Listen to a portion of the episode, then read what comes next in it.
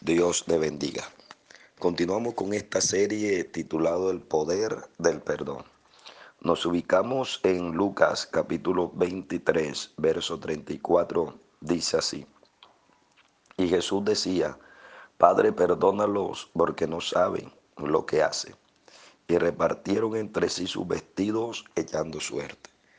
Estas fueron unas de las últimas palabras que Jesús expresó estando en aquella terrible cruz. Jesús tenía motivos, argumentos y razón de sobra para llenar su corazón de resentimiento, de odio, de amargura y de un deseo de venganza, porque una noche antes y en ese mismo momento lo habían escupido, lo habían golpeado, lo habían maltratado física y emocionalmente. Sin embargo, él decidió salir de esa cárcel pidiendo perdón y perdonando. Hoy vamos a hablar acerca del perdón a los demás. En el audio pasado hablamos acerca del perdón de Dios a todo ser humano. Y el proceso del perdón sigue porque ahora vamos a estudiar y a profundizar. Y en varios audios te voy a enviar y sé que va a ser de gran bendición si colocas esta enseñanza en práctica en tu vida. Ahora, hemos hablado de que perdón, el perdón quiere decir el cancelar una deuda. La imagen dice que el perdón llega cuando los recuerdos no duelen, es decir, perdonar quiere decir recordar sin dolor. Pero, ¿qué no es perdonar? Perdonar no significa aprobar la ofensa, vivir como si nada hubiera pasado. Perdonar no significa actuar como si la persona no hubiera cometido la ofensa tampoco. Perdonar no quiere decir que debemos dejar que los demás se aprovechen de nosotros. Escúchame esto. El perdón es un proceso espiritual.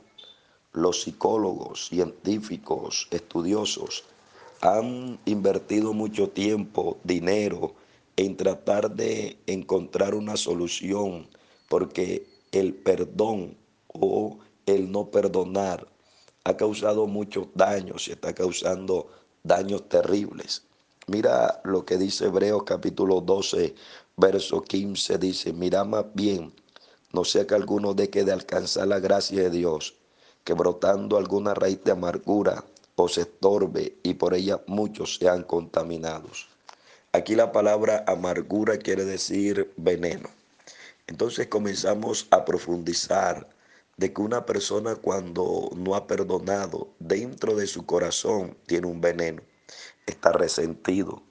El resentimiento, escucha esto, se divide de dos palabras, re, quiere decir que te va a estar llevando siempre hacia atrás retrocede hacia el pasado, recuerda lo que te hicieron, recuerda las frustraciones, resentimiento te lleva atrás, re. Y sentimiento quiere decir que afecta tu sentimiento. Otras palabras, una persona resentida es una persona llena de enojo, es una persona dolida, disgustada. Y una persona resentida tiene venganzas imaginarias, siempre te va a estar llevando al pasado. Ahora, mi pregunta es, ¿cuántas personas están resentidas? Hoy estamos viviendo en una sociedad enferma, enferma por falta de perdón, enferma en los hogares, cuántos hijos resentidos con su padre o su madre, con sus hermanos, cuántas padres o madres resentidas con sus hijos, con su esposo, su esposa, resentida con el esposo. Y aún en la iglesia esto también se ve muchas veces. Ovejas resentidas con su pastor, pastor resentido con las ovejas, líderes resentidos con el que está liderando, líderes resentidos con su pastor, en fin, estamos viviendo una sociedad enferma, llena de odio, llena de resentimiento. Ahora, vamos a mirar los efectos físicos en una persona que no perdona. Hay efectos físicos y efectos espirituales. Los efectos físicos en el cuerpo quiere decir Y los médicos han comprobado esto, de que una persona cuando no perdona, está llena de odio, resentimiento, de amargura, tiene problemas en los huesos, es decir, osteoporosis. Y sí que es cierto porque Proverbios dice, Proverbios 17, 22, habla del corazón alegre, pero el espíritu triste seca los huesos. También una persona con resentimiento o falta de perdón eh, tiene cáncer, puede producirle cáncer en su cuerpo, cáncer en el colon, cáncer en el hígado y cáncer en diferentes partes del cuerpo. Está propenso a sufrir de cáncer. También el otro efecto físico que afecta el corazón, afecta el corazón.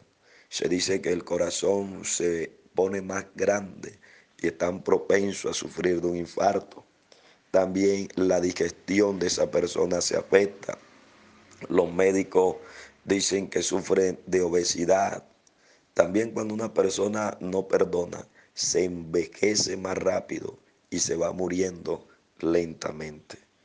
Entonces comenzamos a ver que guardar odio o guardar resentimiento o guardar esa raíz de amargura no es beneficioso para la persona que lo está albergando porque se está afectando a sí mismo. No solamente se afecta a sí mismo, sino que afecta a su contorno y le va transmitiendo ese odio. Escuché o leí una historia donde el escritor hace una comparación acerca de la falta de perdón. Es como cuando una culebra pica a esa persona y se va.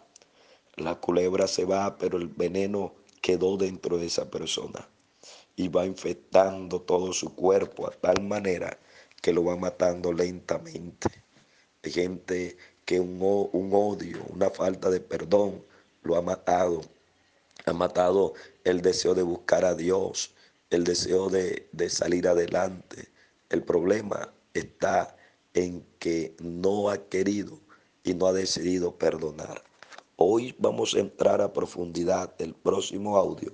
Vamos a estudiar los efectos espirituales del no perdonar. Y ahí entraremos en ese proceso, en la búsqueda de lo que la Biblia llama el perdón. Que Dios te bendiga, que la paz del Eterno repose sobre tu vida. Que Dios te bendiga.